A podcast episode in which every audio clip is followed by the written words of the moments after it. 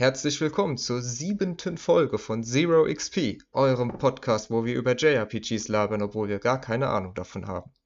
Ich bin der Dennis und ich bestreite die heutige Episode wie immer mit Phil. Hallo. Und Tobi ist mal wieder nicht da. Und es wird langsam, glaube ich, zu einem nicht lustigen Running Gag, dass wir immer wieder sagen, ja, nächste Folge kommt er. Mal gucken. Ja. Vielleicht dann äh, zum hundertsten, zur hundertsten Folge dann als Jubiläum oder so. Naja, egal. Trotzdem machen wir weiter und heute wollen wir wieder über zwei Themen reden. Zum einen wäre da die Nintendo Direct von äh, letzter oder vorletzter Woche, die ja ziemlich JRPG-reich war. Und dann wieder mal ein kleines Update, was wir in letzter Zeit gezockt haben, auch wenn wahrscheinlich ich nur da labern werde, weil Phil einfach nichts gezockt hat. Aber ich will ja nicht allein aufnehmen und deswegen brauche ich halt einen Typen, den ich voll quatschen kann und dessen Einwürfe ich dann später rausschneide. So nett. Ja. Na gut. Ähm, gehen wir erstmal zur Direct, die ja äh, endlich kam weil wir hatten ja bis jetzt dieses Jahr nur eine Indie Direct und die Februar Direct war dann meiner Meinung nach ziemlich cool. Es gab viele JRPGs. Ich lese jetzt einfach mal kurz eine Liste vor, was alles so im Bereich JRPGs oder Dunstkreis davon erwähnt wurde und dann würde ich sagen, gehen wir einfach mal auf die einzelnen Dinge ein und sagen, was wir dazu denken, ob wir da Bock drauf haben. Ja, wie das Ganze so für uns aussieht. Äh, ich mache das weder in chronologischer noch sonst irgendeiner Reihenfolge. Ich habe einfach aus dem Kopf mal eine Liste zusammengestellt. Ich hoffe, ich habe nichts vergessen, aber naja. Ähm, es wurde ja schon im Vorfeld angekündigt, dass vor allem Fire Emblem Three Houses gezeigt wird. Das wurde jetzt nicht announced, weil das kennt man schon, aber es wurde halt sehr viel dazu gesagt. Dann neu wurde Oninaki angekündigt von Tokyo RPG Factory. Es gab äh, eine Ankündigung, dass Rune Factory 4, ein 3DS-Spiel, auf die Switch geportet wird und Teil 5 in der Entwicklung ist. Dragon Quest Builders 2 und Dragon Quest 11S wurden gezeigt. Marvel Ultimate Alliance 3 wurde gezeigt. Dann haben wir. Also, das kannst du doch jetzt nicht ernsthaft als JRPG bezeichnen. Oh, doch, und da werden wir auch drüber reden. Nein. Natürlich. Final Fantasy 7 und 9 haben Release-Dates bekommen, beziehungsweise 9 wurde direkt released. Und ja, gut, was jetzt mehr so zu dem Dunstkreis gehört, sind Zelda Link's Awakening als Remake für die Switch und Astral Chain, wo jetzt noch nicht ganz klar ist, ob das jetzt ein reines Action-Spiel oder Action-RPG wird. Ja, aber ansonsten, der Rest war ja dann nur so Kram wie Yoshi und Super Mario Maker und das kann man ja, das kann man wirklich nicht als JRPG bezeichnen. Du hast Chocobos Mystery Dungeon Everybody vergessen. Oh, das war überhaupt nicht äh, gewollt oder so. Äh, ja gut, dann wurde auch das, wurde das überhaupt erwähnt, gezeigt? Ja. Okay. 20. März. Gut, okay. Dann kannst du was dazu sagen. Ich kann mich daran wirklich null erinnern. Vielleicht habe ich bei dem Teil irgendwie gerade. War das nach Dragon Quest 11? Weil danach war ich so gehypt, dass ich nicht mehr aufgepasst habe. Keine Ahnung. Ich habe keine Ahnung mehr. Das steht aber auf jeden Fall in eurer Zusammenfassung. Okay, ja gut. Die habe ich voll gelesen und so. Na gut, okay. Fangen wir erstmal mit dem Titel an, der für Nintendo selbst am wichtigsten war. Fire Emblem Three Houses. Wir mögen ja beide Fire Emblem. Wir sind, ich weiß nicht, hast du alle Teile gespielt, die in Europa rauskamen? Hm, gespielt nicht. Ja, du weißt, mir fehlt das erste. Das uns allen fehlt. Ja, gut, aber wir kennen uns ein bisschen mit der Reihe aus, sagen wir es mal so. Ähm, und wir haben ja auch ein bisschen über Fates in unserer Christmas-Folge, glaube ich, gesprochen, oder? Ja. Ja, genau. Und Jetzt wurde in Three Houses quasi so der Hauptaspekt vom Gameplay-Loop gezeigt, also dass man diesmal zwischen den Missionen, in denen man normale rundenbasierte Strategiekämpfe ausführt, immer in so einer Art Schule ist, in so einer Akademie und dort der Lehrer für die ganzen Kämpfer ist und ja, mit denen halt auch Unterricht macht und denen Sachen beibringt und dann mit denen zusammen auf so Exkursionen geht und das sind dann quasi die Kämpfe. Und das erinnert mich halt sehr an, obwohl ich es nicht gespielt habe, diese Trails of Cold Steel Spiele, bei denen das ja wohl Ja, so da ähnlich du, sein da soll. bist du nicht der Einzige. Also das ist echt. Also ich habe es auch noch nicht gespielt. Ich habe mir die Dinger mal auf PlayStation 3 geladen, als sie im Angebot waren. Man wartet jetzt natürlich noch auf das PS4 Remastered, was ja noch demnächst irgendwann erscheinen soll. Mhm. Aber ja, Ja, jedenfalls, daran hat mich das so ein bisschen erinnert. Ich glaube, das ist auch bestimmt äh, einer der Haupteinflüsse für das Spiel gewesen. Aber ja, ich bin auf jeden Fall gespannt, wie sich das, also wie sich das dann anfühlt beim Spielen. Ob das dann wirklich nur so ist, dass man, wenn man in der Klasse ist, einfach auf Unterrichten klickt und dann den Leuten sagt, ja, du trainierst jetzt deinen äh, Schwertkampfstil oder so und dann kriegt er einen Punkt für seine Geschwindigkeit dazu oder so. ja gut, gespannt bin ich auch, aber ich weiß es nicht. Ich stehe dem Ganzen noch etwas kritisch gegenüber. Also es bricht jetzt schon etwas stärker aus dem klassischen Fire Emblem aus, meiner Meinung nach. Und ja, wer weiß, was bei rumkommt. Ne? Die Kämpfe werden sicherlich Spaß machen, aber Ja gut, ich, ich denke mal, den, den hm, Zwischenteil wirst du ja auch schnell skippen können, wenn du willst, dass du dann einfach dich schnell durchklickst und dich nicht mehr weiter damit beschäftigst. Also ich meine, in, in Fates war das ja, ja auch so, du natürlich. musst dich in deinem Also Schloss nicht äh, großartig aufhalten und mit Leuten reden und Sachen sammeln. Das musst du alles nicht machen. Du kannst auch direkt zum nächsten Kapitel gehen. Ja, das, das sagst du jetzt so, aber die haben da jetzt schon in diesem einen Trailer schon sehr viel von gezeigt und ich denke, das wird einen größeren Aspekt einnehmen als bei Fates das kleine Schlössle. Ja, äh, und du bist ja auch nicht einer von diesen drei Protagonistenkindern in Anführungsstrichen, sondern hier ähm, dieser Professor Snape aussehende, ja, Charakter, der natürlich auch in einer weiblichen Version kommt, die aber 0815 aussieht. Ja gut, es ist halt auch die Frage, ähm, also es wird ja auch wieder äh, so, es wird ja wieder so ein Bonding-System geben, dass die irgendwie, man hat ja gesehen, dass die in so einer Mensa zusammenhocken und essen und dann kann man wohl mit denen labern und dadurch halt auch die Affinität zueinander erhöhen, einfach, also wie man es schon kennt aus älteren Fire Emblem-Titeln. Hm, Ich ja. frage mich, ob der Professor selbst auch mit seinen Schülerinnen anbandeln kann. Hörst du wohl auf? Ich frage mich nur, ob das möglich ist, weil das wäre dann schon irgendwie lustig. Also das So müsste hierzulande ja zensiert werden. ja, kommt drauf an, wie alt die Schüler sind. Ja, aber du weißt ja, Schutzbefohlen und so, da ist das Alter scheißegal. Nee, die Sache ist halt nur, der, der spielbare Charakter, das ist, das ist ja man selbst sozusagen. Das ist ja dein Avatar. Und deswegen fände ich es irgendwie schade, wenn der aus diesem Bonding-System rausgenommen wird. Oder halt nur ganz wenig Auswahl zur Verfügung hat, weil das ist ja eigentlich immer so die Verbindung, die so am persönlichsten ist, wenn man so sich anguckt. Ich weiß ja nicht, ob man da wieder äh, auch homosexuelle Verbindungen eingehen kann. Das gab, hat ja in Fate so ganz langsam angefangen, dass man halt sich quasi alle Charaktere mal anguckt und sich halt guckt, mit wem versteht man sich am besten oder wer gefällt einem am besten. Und dann, ich weiß nicht, ob man da jetzt auch heiraten und so kann. Das wurde jetzt noch nicht gesagt. Ja gut, ich sag mal so, ne, das hat ein Schulsetting. Das sind alles Kinder, die da ausgebildet werden. Ähm, dementsprechend fände Ja, ich das heißt, mit Heirat was und Kindern schon Kinder? wieder irgendwie, ja gut, halt noch sehr junge Erwachsene. Also Ja, auch, auch nicht jünger dargestellt als in anderen Teilen der Serie, ja, aber trotzdem eben, bleibt ja. das Schulsetting, ne? Äh, Mhm. Und ich finde das irgendwie komisch, wenn die sich da jetzt in der Schule fortpflanzen würden. Also, Ja, nee, also das meint, ich meinte jetzt auch nicht, dass sie wieder Kinder kriegen und die wieder durch irgendeinen Schwachsinn erwachsen werden oder so. Das, das muss nicht unbedingt nochmal sein. Ähm, aber halt irgendeine Form von Verbindung. Also dann wahrscheinlich, dass die dann halt sowas wie Boyfriend, Girlfriend werden. ja, Also unter den Schülern wird es ja wahrscheinlich dann so sein. Aber, also wie gesagt, ich fände es halt an sich schade, wenn man selbst als spielbarer Charakter sich nicht irgendwie veranbandeln kann. Vielleicht kann man aber auch, ich weiß nicht, da wurde ja auch so eine, ich weiß nicht, ob das eine Lehrerin war oder so, die gezeigt wurde, die mitgekämpft hat. Vielleicht kann man sich von seinen Kollegen dann noch welche aussuchen. Keine Ja Ahnung. gut, äh, ich sag mal, Liebesbeziehungen zu Schülern, wie gesagt, wären etwas seltsam. Ja, Vielleicht, da hast du ja recht. also ich meine, so klar, so Bezie Lehrer-Schüler-Beziehung in Einführungsstrichen wird es natürlich geben, da gehe ich fest von aus, aber nichts im romantischen Sinne, außer dass vielleicht mal eine Schülerin für den Lehrer schwärmt. Hm. Ja gut, aber ich meine, Persona 5 kam damit auch durch.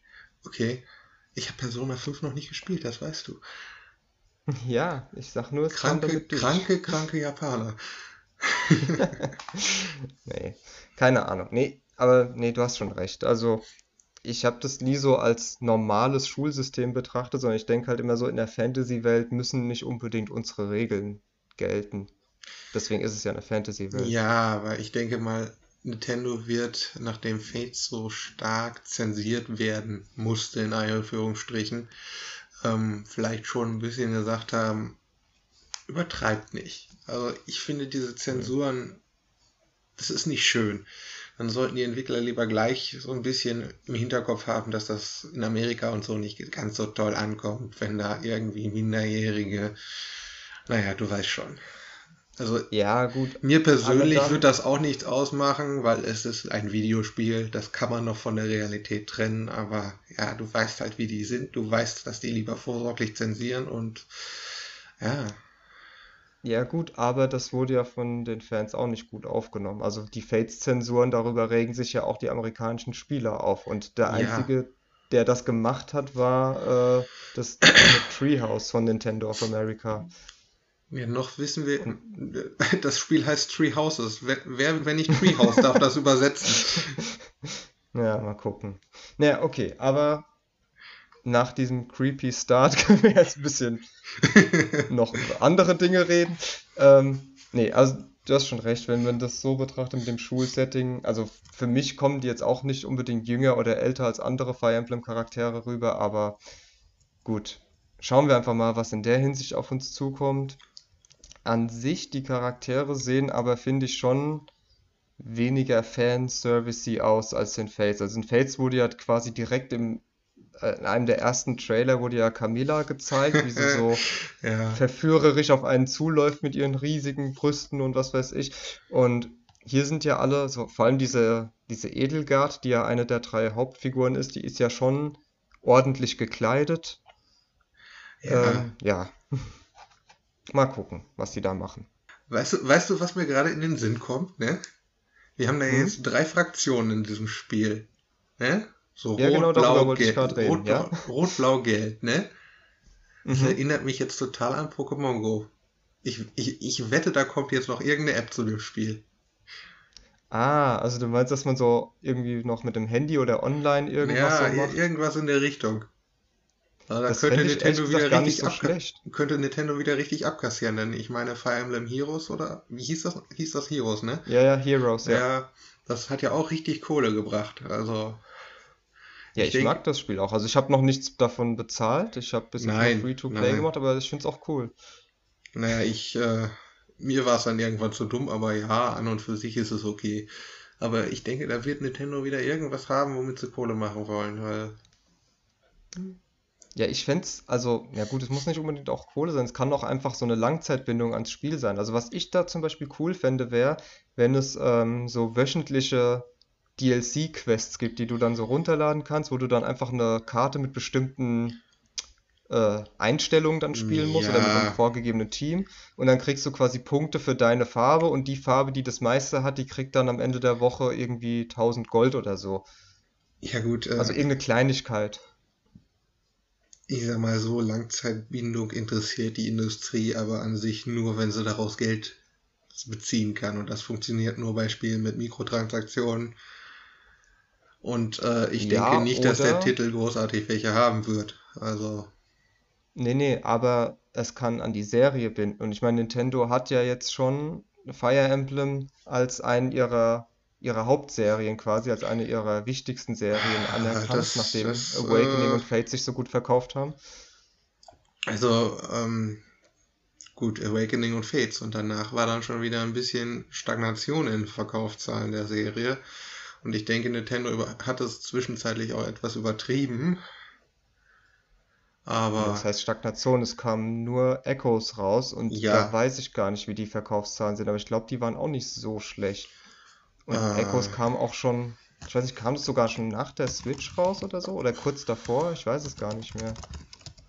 Das kann ich dir jetzt gar nicht sagen, aber Echos, ähm, das hat sich, glaube ich, gar nicht so gut verkauft. Auf, auf jeden Fall nicht die 3 Millionen Schwelle. Ja, gut, es hat aber auch nur Fates geschafft. Laut VG-Charts, glaube ich, 0,75 Millionen. Das ist eigentlich okay. Das Also, ist, ich das meine, ich ist glaub- normales Fire Emblem-Niveau. So. Ja, s- ja, aber ist nicht schlecht. Vor allem dafür, dass eben, wie gesagt, die Switch war, glaube Ja, ich, ja, gut. zumindest schon angekündigt worden. Und ähm, ja, die Leute haben halt auch schon bis zu vier Fire Emblems für die, für den 3DS gehabt. Hm, ja. Mit Awakening und den drei verschiedenen Fates-Teilen. Also, und es ist halt auch ein bisschen der Außenseiter der Fire Emblem-Reihe. Muss man ja auch noch dazu sagen. Ja, gut, Deswegen, Au Außenseiter, gut, es hat ein paar andere Mechaniken. Es ist halt das Zelda 2 unter den Fire Emblems, aber hm, äh, ja gut, schlecht ist es nicht, ne? nee. Also ich fand es in Ja, einigen also- Aspekten auch besser als Fates, muss ich sagen. Ja, doch. Fand, ich fand es auch wirklich nicht schlecht. Ich fand es auch ziemlich. Es war auch vor allem ein richtig gutes Remake, wenn man sich mal anguckt, wie das Original aussah. Also, Geil, also ja. würde ich so spielen. Hm. Nee, ähm. Ja, auf jeden Fall Three Houses. Ich fänd's cool, wenn sowas kommt, egal ob jetzt Nintendo. Wenn, wenn Nintendo noch Microtransactions reinbringt, die nicht sein müssen, von mir aus, sollen sie machen. Ähm, also vielleicht können die so einbauen, dass man sich eben Waffen mit Echtgeld oder so kaufen kann Ach für ein paar nee, Cents. lass die Scheiße. Muss nicht sein. Ja, ist, ist, ist doch vollkommen egal. Ja, dann kommen Solange es wieder spezielle ist. Waffen, die etwas übermächtig sind und die man sonst nicht kriegt. Ja, die musst du ja nicht nehmen. Am besten sind das nur Solange- noch so One-Use-Microtransactions. Das ist, sobald die Waffe verbricht, die dann weg ist. Obwohl ja noch nicht geklärt ist, ob die Waffen wieder eine Haltbarkeit haben, aber das sei mal Aber es sah stark danach aus. Ich habe den Trailer jetzt nicht fünfmal laufen lassen. Ja, aber man hat's gesehen, dass, dass da auf jeden Fall eine Zahl stand, so 40 von 40. Also es Okay. wird sehr wahrscheinlich Haltbarkeit sein. Cool. Ja, genau. Also, ja, keine Ahnung. DLCs werden sicher kommen, Microtransactions, mir ist sowas egal, solange ich halt dadurch nichts verpasse und nicht irgendwie in krassen Nachteil gerate. Also bei so einem Einzelspielerspiel kann man ja auch kaum in Nachteil geraten, weil ich meine, wenn es jetzt, keine Ahnung, extra so Challenges gibt, die du, keine Ahnung, fast nicht machen kannst, wenn du nicht diese übermächtigen Waffen kaufst. Weiß nicht. Ja, gut. Ansonsten ist mir das egal. Und wenn sie DLCs machen, dann hoffe ich, dass es besser wird, weil ich fand diese Mini-DLCs mit diesen kleinen Karten und so und ein, zwei Charakteren in Awakening und Fates, die waren nicht so toll. Ich Ja, habe das, das, das war alles eher Fanservice. So ein bisschen hier und da alte Charaktere. Das, äh, ja, aber die waren nicht gut, dieser Fanservice, weil ich habe ja, ich glaube, ich habe einen so einen Pack für Awakening gekauft, wo es dann irgendwie Marth und noch einen anderen Charakter aus äh, der ersten, aus dem ersten Fire Emblem gab. Und in diesem einen Kapitel, wo du gegen den kämpfst, da redet er auch mal kurz und dann hast du ihn ja in deinem Team, aber der kann, natürlich haben sie nicht gemacht, der hat keine Bonding-Gespräche mit anderen Charakteren und er hat Ja, nicht mal klar. irgendeinen, äh, irgendeinen Satz, wenn er auflevelt, weil alle anderen sagen ja immer, wenn sie ein cooles Level-Up haben, sagen sie was anderes, als wenn sie ein schlechtes Level-Up haben.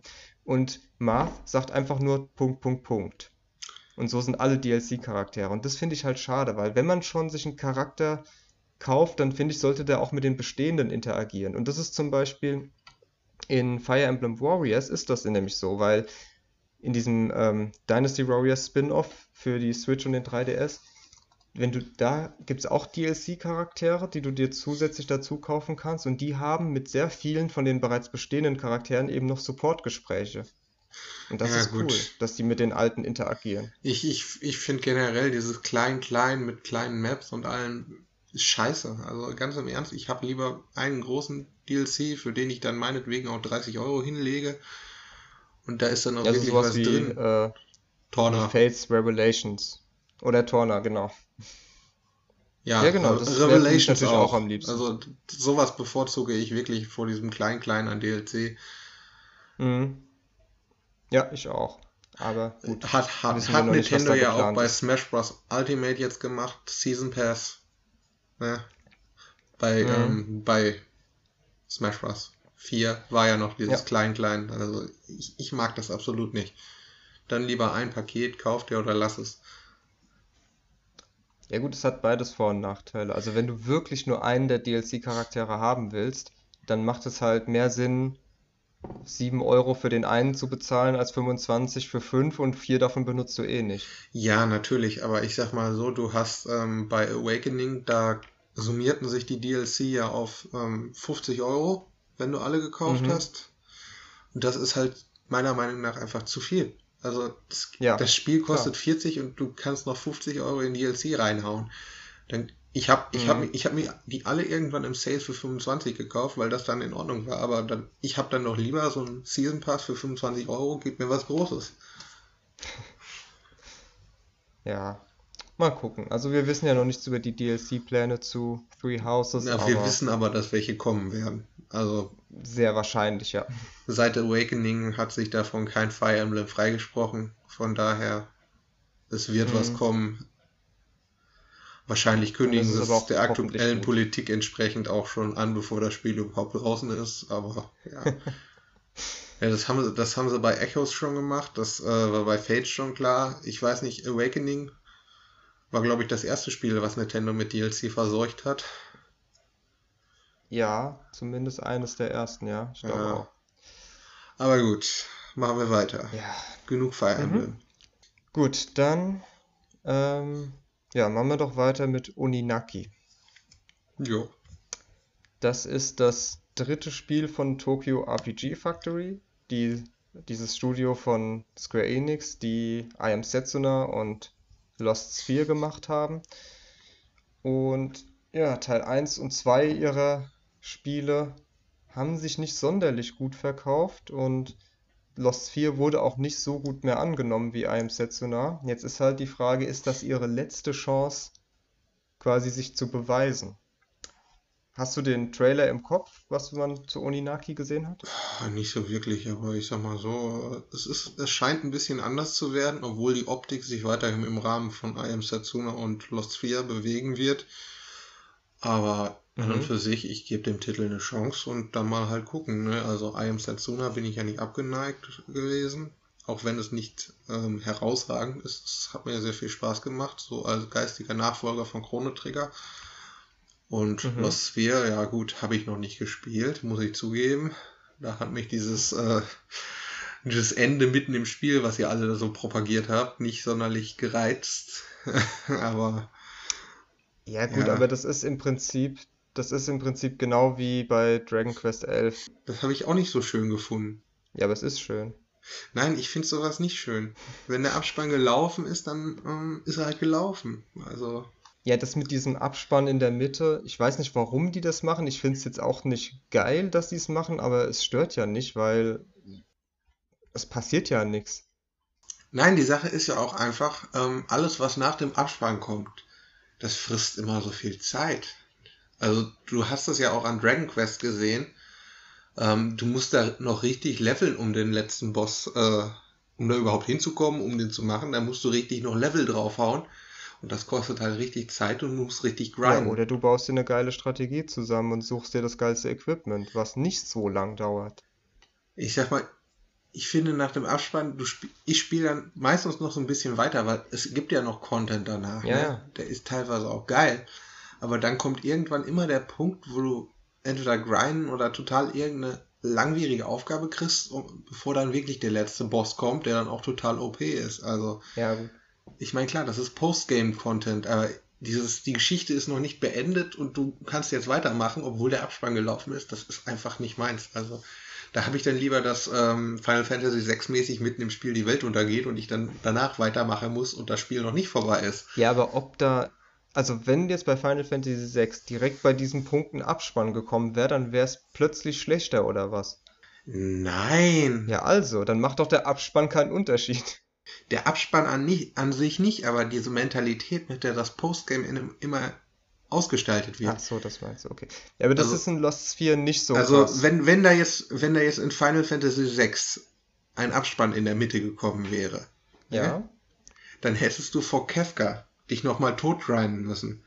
auf Level 100 oder sonst was. Und zwar alle deine Charaktere. Du weißt ja, wie das läuft, um Mhm. denen beizukommen. Das hast du so ja jetzt nicht müssen. Ja, aber gut, da, dann meinst du, dass. Gut, okay, ich verstehe, aber so ist es in Lost 4 nicht. Also das Postgame ist zwar heftig, Okay. aber ich habe nicht sonderlich gegrindet. Also vielleicht ganz am Anfang, wenn man ins Postgame reingibt, gibt es einen Boss, der ziemlich hart ist. Den habe ich auch bestimmt zehnmal oder so gemacht. Aber ich habe nicht viel gegrindet, um den zu besiegen, sondern man braucht halt bei dem tatsächlich einfach nur Glück, weil der schmeißt halt mit Statusveränderungen um sich und da kannst du nichts machen. Wenn du getroffen wirst und alle. Du motivierst mich nicht gerade, dieses Spiel zu spielen. Nee, aber ich will nur sagen, das hat nichts mit dem Grinden zu tun. Den musst du halt ein paar Mal probieren, bis du Glück hast und danach bis zum letzten Boss Äh, geht halt einfach nur die Story weiter und für den letzten Boss. ja gut, äh, der, Ich weiß nicht mehr. also ich, ich weiß nicht, ob ähm, Lost 4 sich da jetzt auch noch wie I Am Setsuna dran hält, ähm, dass das Level Up eigentlich kaum was bringt, weil Es bringt ein bisschen was. du hast ja, ja, also die Level in diesen Spielen haben ja bis jetzt nicht so den mega Einfluss Ja, aber gehabt. also in Sphere auf jeden Fall mehr Von- als in Setsuna. In Setsuna war es ja wirklich nur deine Okay. HP-Zahl, glaube ich, die sich verbessert hat und der Rest war ja nur über deine Waffe gemacht. Und Eben. ja, ich weiß es jetzt auch nicht mehr im Kopf, aber ich glaube, Aber die Spiele sind wahrscheinlich auch, ähm, also zumindest I Am Setsuna war jetzt nicht übermäßig anspruchsvoll. Also das war schon ein sehr seichtes Spiel vom Schwierigkeitsgrad mit ein paar Bossen, die dann ein bisschen derber mh, draufgehauen haben. genau. Ja, und äh, Also ist wenn Lost. Sphere in diesem Gedanken weitergeführt wurde, eben, Mhm. also dann, dann macht das, ähm, ja, der Abspann da mitten im Spiel wahrscheinlich auch keinen Unterschied mehr, Nee. aber und das ist halt auch so. du, du weißt, worauf ich hinaus Ja. wollte.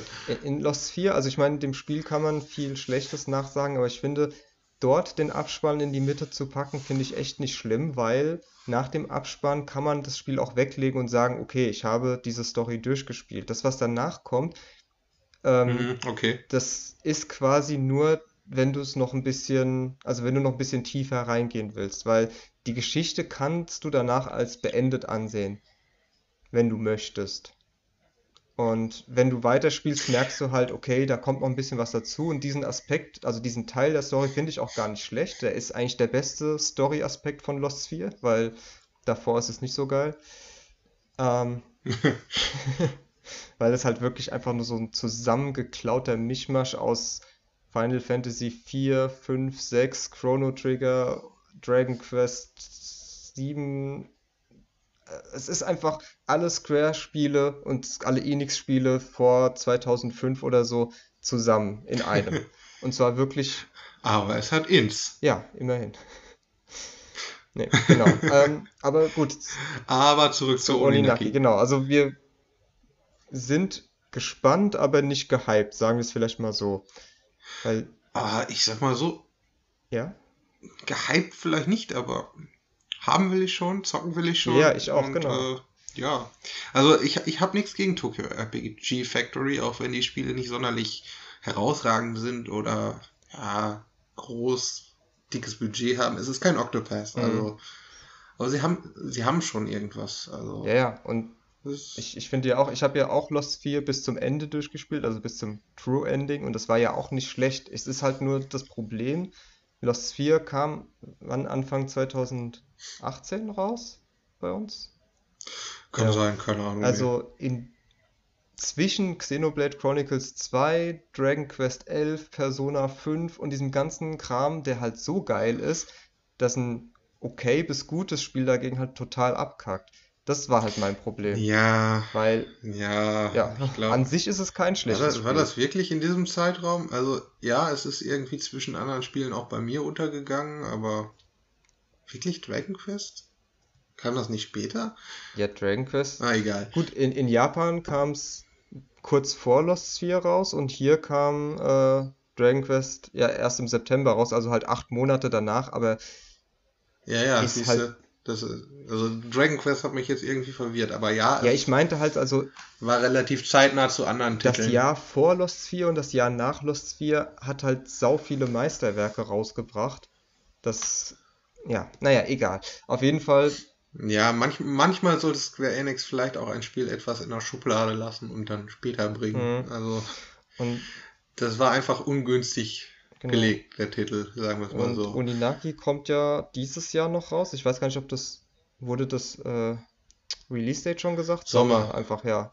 Nur Sommer. Genau. Also gut, Dragon Quest Builders 2 und Fire Emblem Three Houses, die kommen beide im Sommer auch auf die Switch. Naja, mal gucken. Ja, gut. Gut, aber zum Spiel an sich, was wir gesehen haben, ähm, also ja, wie du gesagt hast, es sieht ein bisschen noch aus von der Engine her, aber die Charaktere sind auf jeden Fall diesmal größer und detaillierter, sehen aber immer noch in einem ähnlichen Style aus. Und es ist diesmal ein Action-RPG und kein rundenbasiertes Kampfsystem mehr. Und es, Traurig. ja, mal gucken, wie sie es machen. Also man hat halt nicht so viel gesehen. Man hat nur gesehen, Ja, dass äh, der Typ, diese Hauptfigur, ist wohl so ein, ein Watcher oder Guardian oder so und der kann irgendwie in die Welt der Toten gehen und dort mit Geistern sprechen. Und es gibt wohl Leute, die auf dem Weg zum Jenseits oder so äh, vom Weg abkommen und die werden dann so zu einer Art Dämonen und der muss die dann besiegen und einfangen, weil die sonst nicht ins Jenseits kommen.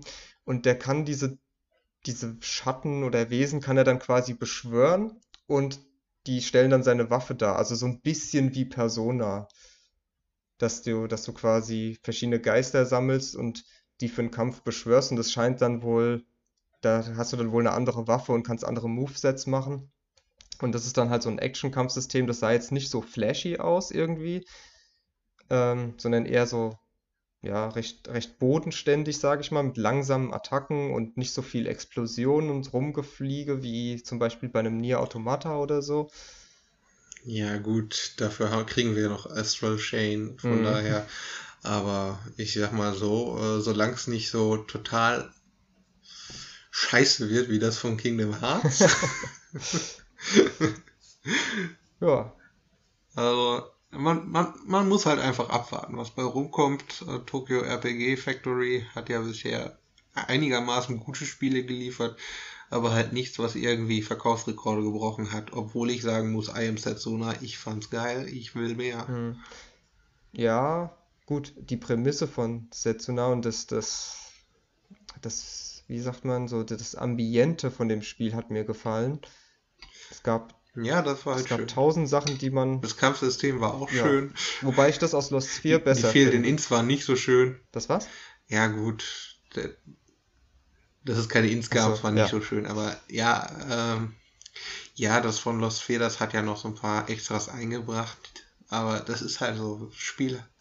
Das Spiel baut ja auf dem, was I Am Setsuna gemacht hat, quasi Mhm. auf. Also kann man dem, kann man das jetzt I Am Setsuna nicht vorwerfen, finde ich. Nee, nee, nee, wollte ich auch nicht sagen, aber ja, also, Oninaki sieht gut aus, wir freuen uns drauf. Holst du es dir für Switch oder PS4?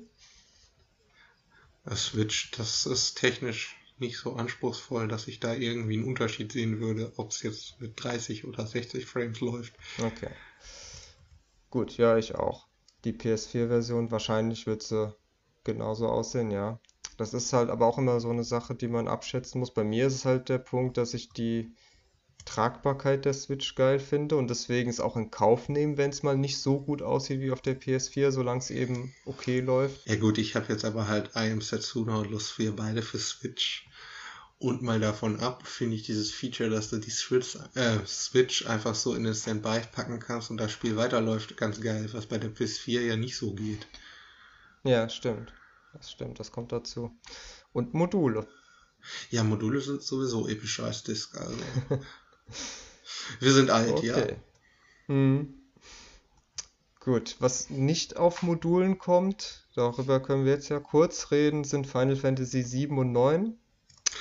Das ist ja Jetzt deprimier mich nicht.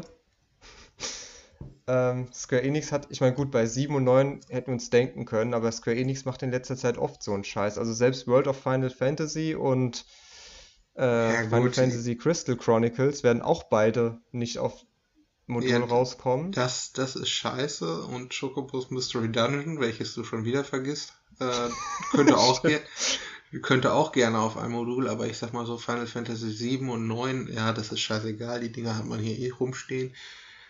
Äh, Ja, was heißt hat man rumstehen, wenn man eine PS1 hat? Ich habe sie nicht. also ich hab's hier rumstehen, aber egal. Okay. Ähm, Aber ich sag mal so, ich finde die Preisgestaltung abartig. Ich meine, Square Mhm. Enix, die nehmen ja sehr gerne viel Geld für ihre alten Final Fantasy und ich glaube, gerade auf der Nintendo Switch wird da nicht so viel mit Rabatten sein, wie teilweise auf anderen, wo du es dann für 5 Euro runterladen konntest. Hm, Also wir- Final Fantasy 9 liegt jetzt, glaube ich, bei 22,99 oder so.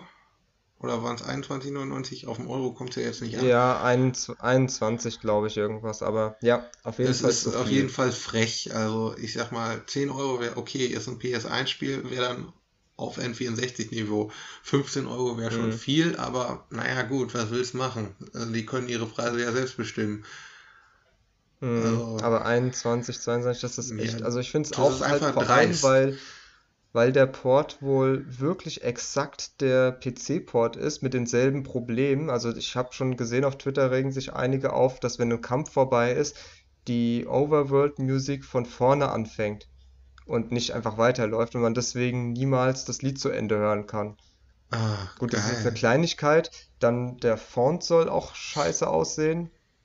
Keine Ahnung. Also es Ja, gibt wohl ein paar kleine also- Probleme und äh, dafür ist es echt ein bisschen viel Geld. Ja, ich äh, werde auch höchstens den Erwerb von Final Fantasy VII in Erwägung ziehen und wenn das nicht vernünftig laufen sollte, spiele ich es auch wirklich auf PlayStation 3. Also, Hm. Ja, ich habe 7 schon auf die Vita geladen, als es mal 5 Euro gekostet hat. Wird die nicht Äquivalenz ja rankommen. PS3, ne? Also das ist ja der gleiche. Genau. Und Final Also ich- Fantasy ich- 9, Ich könnte auch die Disc in die PS3 schieben, aber wozu? ja gut. Ja, Teil 9 soll ja, äh, also kostet auf Vita PS3 rum 10 Euro. Das ist halt, ich weiß nicht, was das für ein Port ist oder ob das einfach, nee, ich glaube, das ist wirklich einfach nur die PS1-Version digitalisiert, ne? Naja, klar. Ja, und das wird auch irgendwann mal wieder in einem Sale für 5 Euro auf der Vita sein, dann lade ich mir das da drauf und tut mir leid, also ich würde es wirklich gern auf Switch spielen, aber nicht für das Vierfache des Preises, weil ich, wie du sagst, da, gibt es selten Sales und wenn dann auch nicht so richtig geile. Also unter 15 Euro wird man das dann nie haben. Das ist halt leider so. Aber gut, es ist noch in weiter Ferne. Ich habe ja jetzt gerade erst Final Fantasy VI beendet und werde dann irgendwann mal mit 7 anfangen. Das heißt, bis Teil 9 dauert es bei mir noch ein bisschen. Arbeitest du dich echt von 1 bis 9 durch? Ja, nicht von 1 bis 9, sondern ich habe ja bei. Also ich habe ja, meine Reihenfolge war bis jetzt 3, 4, 15, 5, 6. Und jetzt wollte ich eigentlich erst wirklich jetzt 7, Crisis Core, mal gucken, ob ich 8 mache.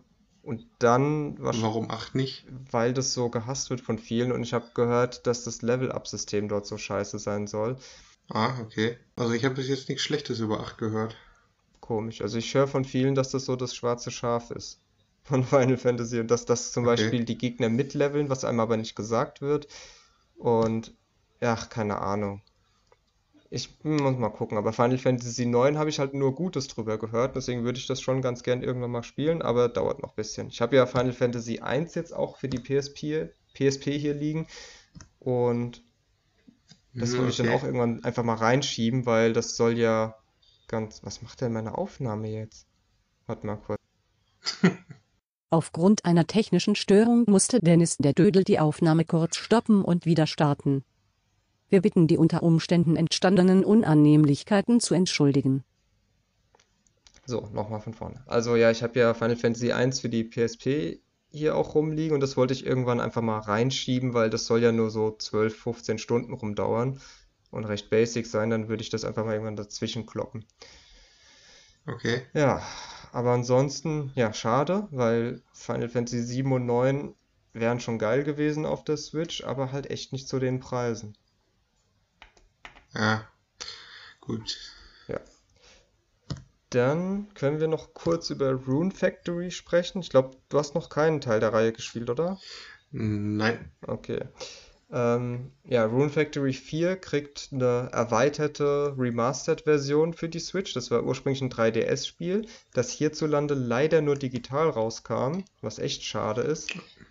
Also Äh, hoffen wir mal auf ein Modul. ja, ich hoffe sehr. Und also gut, es, es wird ja zumindest in Japan auf Modul rauskommen, da bin ich mir ziemlich sicher. Und dann, wenn es da englische Sprachausgabe hat, dann kann man es immer noch also englische äh, Texte meine ich, dann kann man es ja immer noch importieren, aber mal gucken. Ja, ähm, Rune Factory, falls man das noch gar nicht kennt, das ist ja quasi eine Mischung aus einem Action-Fantasy-RPG und Harvest Moon.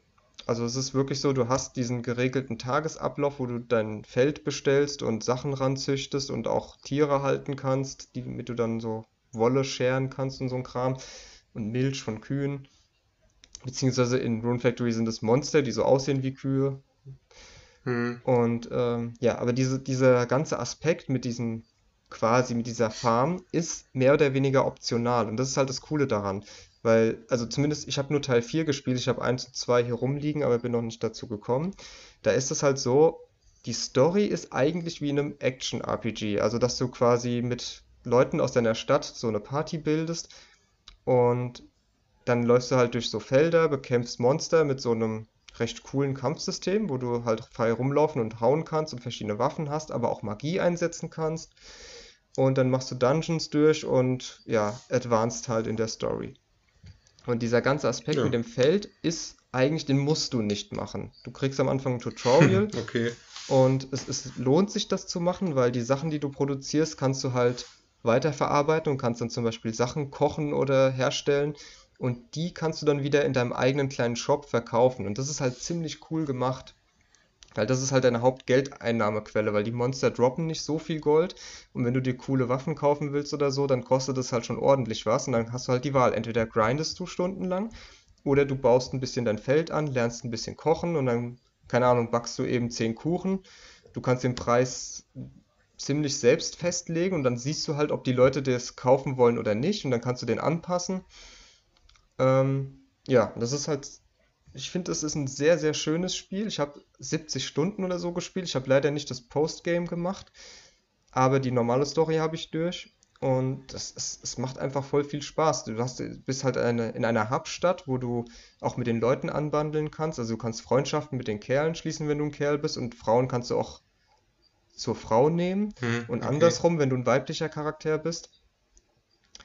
Ähm, ja, und die Charaktere sind halt alle ja, ganz süß und witzig. Ist jetzt keine mega tiefen Charakterentwicklung oder so. Es ist halt alles ziemlich, ja, kindgerecht, sage ich jetzt mal noch. Aber macht auf jeden Fall Spaß. Und du kannst halt fast jedes, fast jedes Mitglied aus deiner Stadt kannst du auch in deine Party aufnehmen und die haben halt verschiedene Skills. Manche sind halt eher Kämpfer, manche sind eher Heiler oder Zauberer. Die kannst du nicht selbst spielen, aber ich glaube, du kannst denen eine Strategie geben oder so, was sie machen. Ja, und ich fand Rune Factory 4 auf jeden Fall sehr geil. Kann das auch nur empfehlen, falls man auf sowas steht. Ähm, ich äh, bin eigentlich nicht so der Harvest Moon Fan, weil es mir da immer so ein bisschen fehlt, dass man auch mal was anderes macht, eben halt auch kämpfen und so. Und das ist eben in Rune Factory da. Und ja, die Special-Version werde ich mir auf jeden Fall holen. Die Sache ist halt, das Postgame startet zufällig. Man muss irgendein Event triggern, damit das passiert. Und du hast keinen genauen Okay. Einfluss darauf, wann das passiert. Und ich habe es halt ein paar Tage versucht, das kam nicht und dann habe ich es irgendwann gelassen. Das ist halt schade. Ähm, und wenn man das nicht weiß, kommt man da auch nicht drauf. Ich habe ja eh überlegt, ob ich mir Rune Factory Titel kaufe, weil ich habe davon echt noch keinen. Ähm, ja, und da kommt mir die Ankündigung eigentlich ganz gelegen. Vor allem, wenn es auf Modul kommt, weil das war Mhm. auch so einer der Gründe, warum ich mir Rune Factory 4 nicht einfach gekauft habe, weil es gibt es nicht. Außer digital und ja.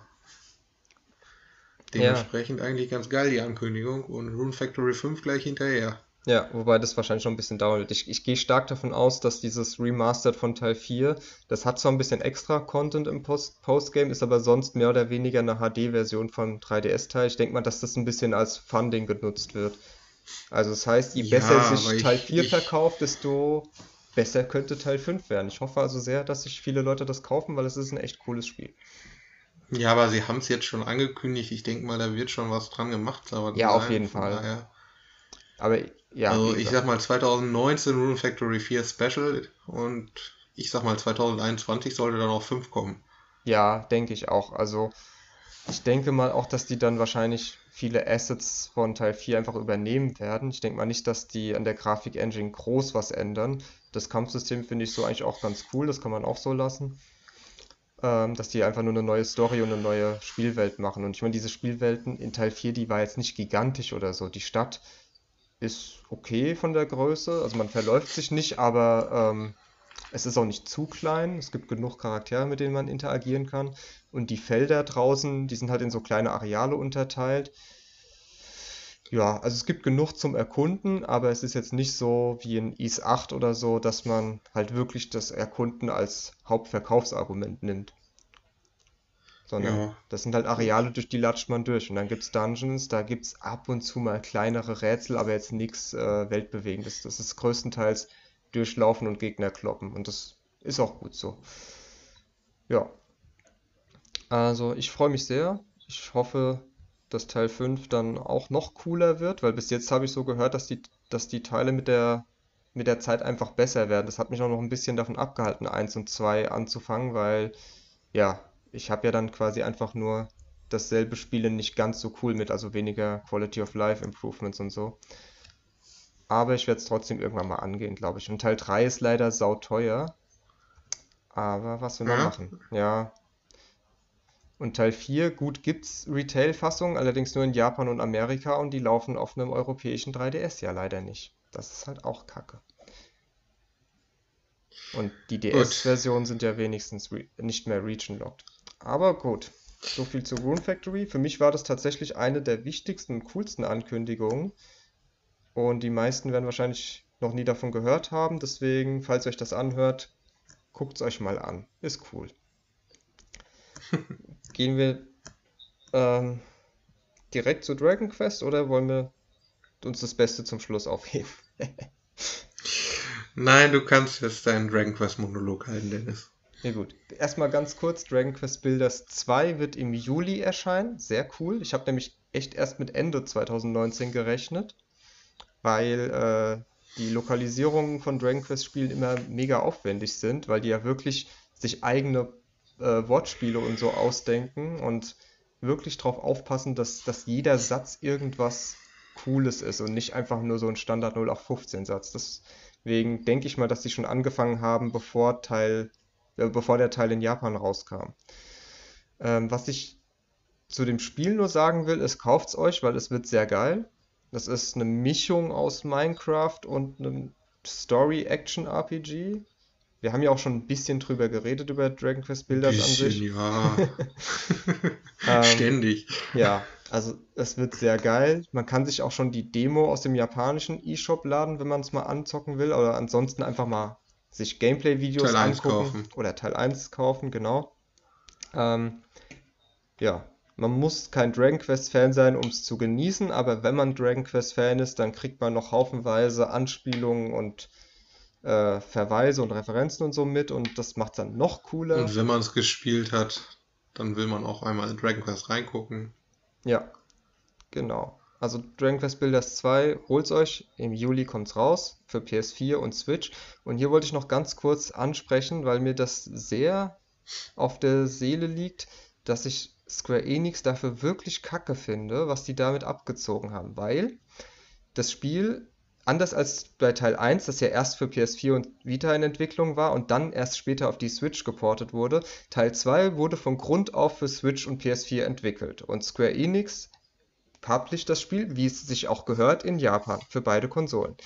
Im Westen allerdings published Square Enix nur die PS4-Version und Nintendo muss die Switch-Version publishen und auf dem offiziellen Dragon Quest Twitter, der ja zu Square Enix gehört, wird, äh, zu Square Enix gehört, wird nichts von der Switch-Version gesagt. Nichts. Da steht einfach nur, erscheint am 12. Juli für PS4.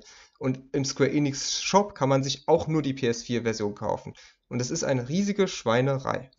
Ja, aber es kommt auch für Switch raus. Kannst vielleicht im Nintendo UK Store die Switch-Version kaufen, wenn nicht bei Square Enix. Ja, aber ich finde das einfach eine Sauerei, weil die Switch-Version Ja. wird sich besser verkaufen als die PS4-Version. Das behaupte ich jetzt und das wird auch so sein. Wenn die gleichzeitig rauskommen, die PS, die Switch-Version wird sich besser verkaufen und Ja, ich werde mir keine PS4-Version kaufen. ja, Also, ich, ich schon, aber wahrscheinlich erst später, wenn es ein bisschen billiger geworden ist, weil ja, zweimal wenn es für 60 10 Euro. Euro wieder rausgeschmissen wird. Ja, aber ich werde es auf jeden Fall für Switch kaufen. Tut das auch, wenn ihr eine Switch habt, weil ihr verliert dadurch nichts. Die Switch-Version sieht fast identisch aus. Ich glaube, die PS4-Version hat einfach nur ein bisschen besseres Scha- äh, Schattenrendering.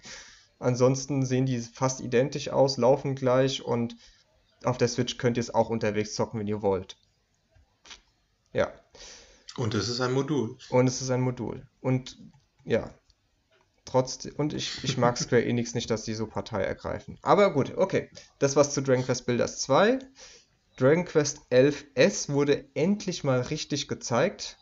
Also die Switch-Version von Dragon Quest 11, die auf der PS4-Version basiert und dann halt nicht ganz so schön aussieht, aber meiner Meinung nach schon ziemlich geil aussieht. Ich hätte nicht gedacht, dass die. Die haben ja so ein bisschen Ingame gezeigt und das sah jetzt nicht so aus, als würde das großartig irgendwie ruckeln oder so. Ich fand, ja gut, es ist nur ein Trailer, da werden sie nicht direkt ruckelndes Material zeigen. Ne? Also, aber gab es auch schon. Deswegen, also gut, man weiß es nicht, aber es ja. war auf jeden Fall, es war nicht die PS4-Version, die sie gezeigt haben, sondern es war definitiv was anderes. Es war weniger aufgelöst, also es hat wahrscheinlich dann auch nur 720p. Ähm, Oder manchmal weniger. Ja, das müssen wir noch gucken, ob es äh, so ein bisschen dynamisches Resolution Scaling da hat. Ich hoffe nicht. Aber mal gucken. Auf ja, jeden gut, Fall. Ich, ich sag mal so, das Spiel sieht jetzt auch nicht so. Also es ist. Äh, der, der ganze Grafikstil wird äh, dafür sorgen, dass das gar nicht so auffällt, wenn es mal ein bisschen droppt.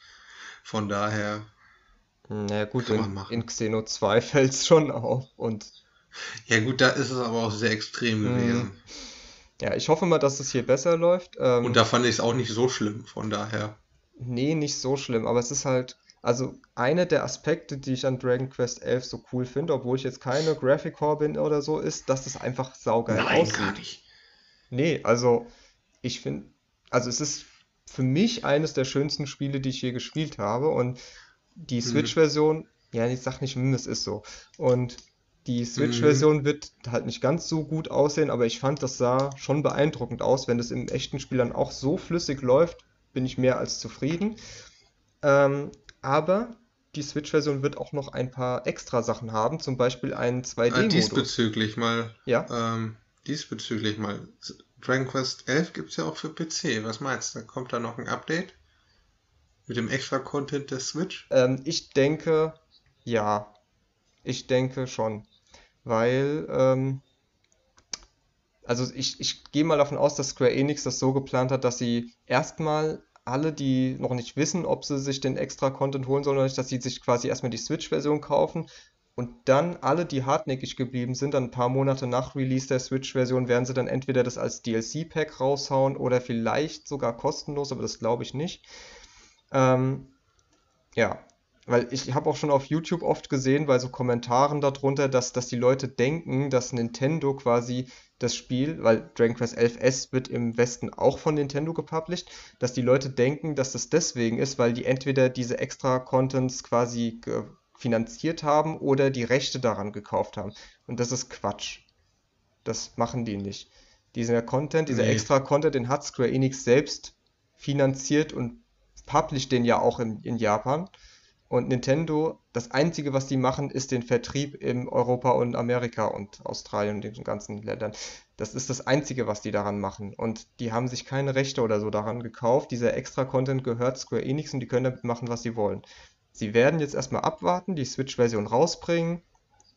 Und wenn die sich gut genug verkauft hat, dann werden sie diesen extra Content wahrscheinlich für so ein paar Euro oder so für PS4 und Steam als DLC anbieten gehe ich stark von aus. Und was den Content selbst angeht, eben der 2D-Modus aus der 3DS-Fassung, die Japan-exklusiv ist, dass man quasi das gesamte Spiel in so einem 16-Bit-Style spielen kann, was ziemlich cool ist, mit Random Encounters, was nicht so cool ist, aber trotzdem sieht es einfach ziemlich schön aus. Ähm, dann wird es die orchestrierte Fassung der Musik geben. Darüber wurde ja auch viel geredet, dass es ja so ein Schwachsinn Jetzt mal ist. Ja? Einmal kurz zurück zu der 16-Bit-Version, ne? Da ja. fällt mir gerade so ein. Wir haben ja Dragon Quest 1 bis 3 in dieser Optik für Smartphones. Was meinst du? Hm? Kriegen wir Dragon Quest 11 einfach in dieser Optik auch fürs Handy? Einfach so? Weil sie es könnten. Hm ich wäre nicht abgeneigt und ich traue es ihnen zu, dass sie es machen. War ja klar. Also ich würde es mir wahrscheinlich dann auch nochmal fürs Handy für 59,99, aber natürlich. Nee, das nicht, das nicht. Also ich habe mir auch bis jetzt alle Handyspiele für, also alle Handyversionen der Dragon Quest Spiele nur im Sale Ja, gekauft, aber De- Deswegen habe ich es ja auch angesprochen, weil Mhm. du hast dir die Dinger ja tatsächlich alle gekauft, nicht nur die, die man hierzulande anders nicht kriegt. ja, ich habe also ich habe nur 1 bis 6. Ich muss sagen, Teil 8 äh, gibt's auch, aber mein Handy kann das nicht abspielen. Das habe ich also auch noch nicht gekauft. Ah, okay. Und wenn ich irgendwann mal ein besseres Handy habe, was das auch abspielen kann, dann hole ich mir es auch nochmal. Aber ja, aber 1 bis 6 habe ich tatsächlich alle fürs Handy. Und äh, 1, 2 und 3 kosten, glaube ich, unter 10 Euro und im Sale dann so 3 Euro oder so, also geil. Und 4 bis 6 Mm, kosten Drei, drei ist, glaube ich, bei 10 Euro, also 9,99 Ja. war das, glaube ich. gut und im Sale dann eben für 5 oder so. Und die, die kommen da schon gelegentlich. Und 4 bis 6 kosten normalerweise 15 und ich habe, glaube ich, alle drei jeweils für 10 gekauft. Weiß ich jetzt nicht mehr genau. Aber ja, das sind halt einfach nur die DS-Versionen mit bisschen besserer Auflösung. Und Teil 4 hat eben noch zusätzlich Party-Chat, den es hierzulande in der DS-Fassung nicht gab. Aber 5 und 6 sind sonst identisch zu den DS-Versionen. Also muss man die eigentlich nicht kaufen, wenn man die DS-Version hat. Aber ich muss das halt doch tun. Ja, egal. Aber zu Dragon Quest 11, ich kann es mir gut vorstellen, dass sie es machen. Ähm, es wäre cool.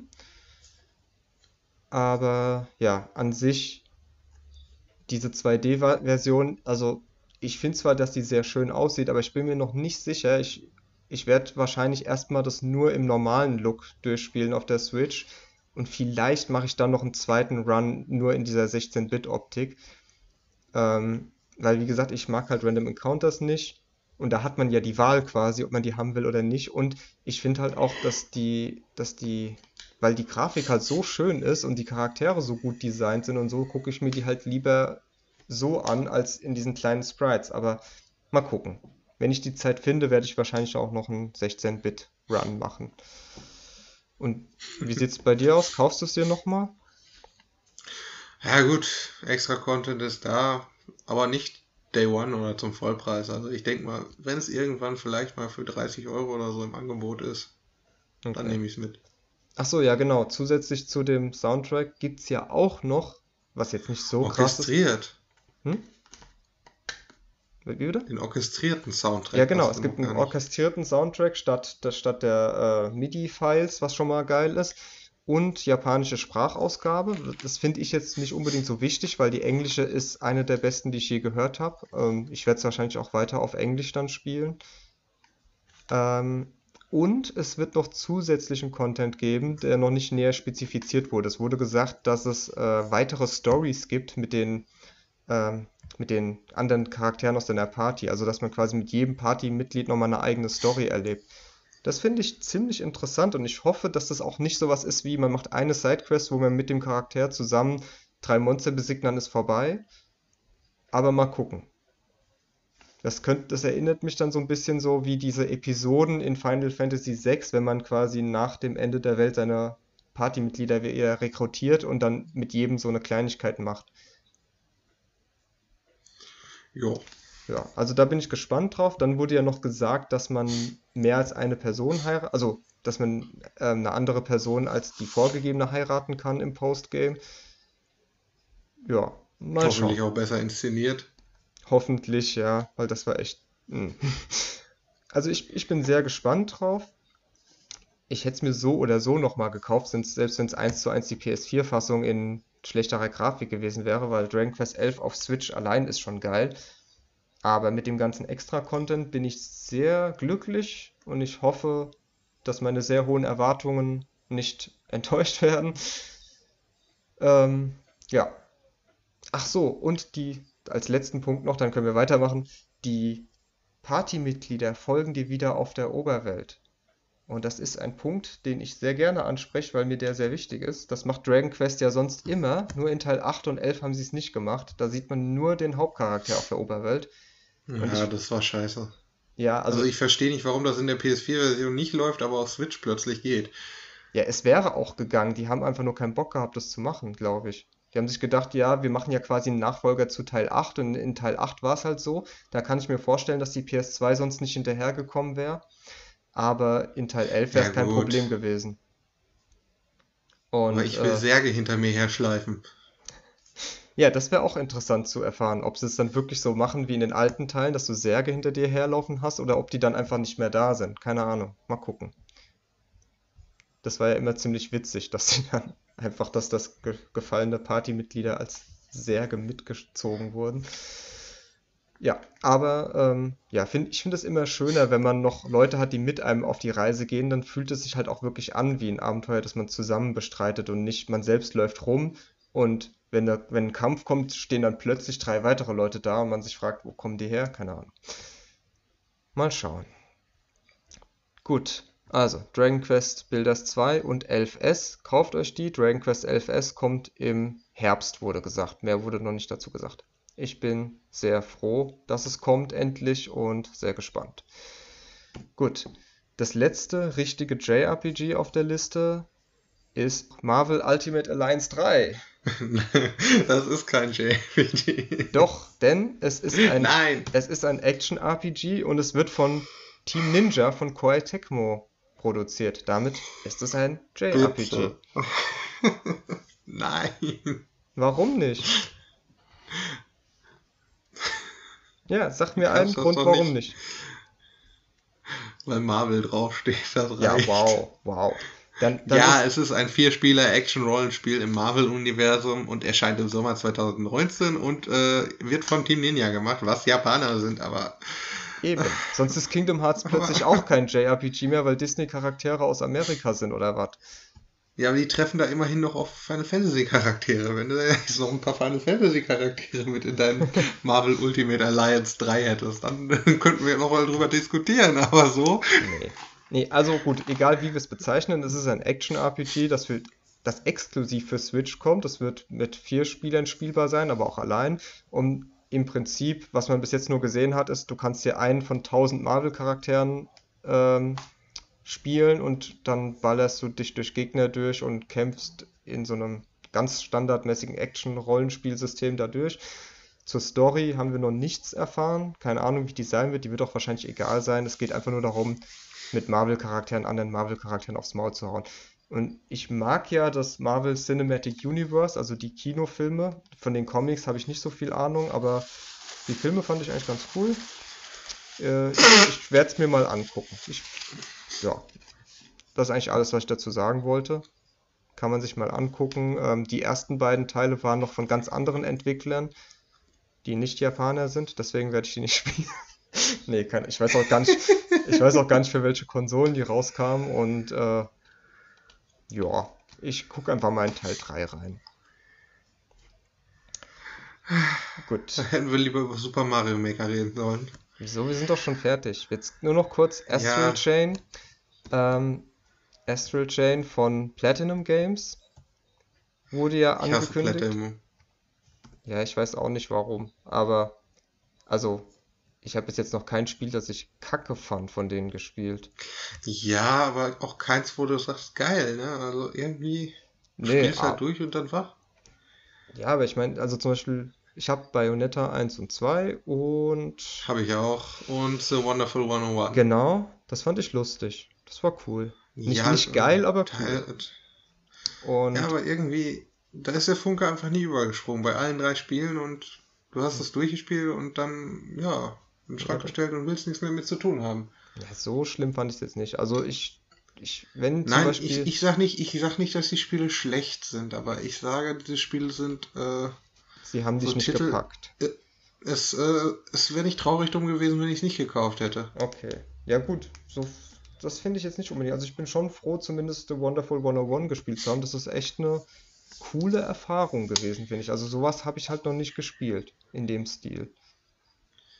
Und Ja, es hatte genug Macken, die das Spiel irgendwie, naja, gemacht haben. ja, aber an sich war es eben, ne, wie gesagt, eine coole Erfahrung. Bayonetta ist anders. Da würde ich sagen, das hat mir gefallen, es war cool, aber ich fand halt Ninja Gaiden einfach besser und deswegen hätte ich Bayonetta nicht unbedingt in meinem Leben gebraucht, Gut. aber pff, ja. Ninja Gaiden habe ich jetzt nicht alle gespielt, so wie du, aber ich sag mal so, im Vergleich zu Bayonetta bevorzuge ich halt Devil May Cry.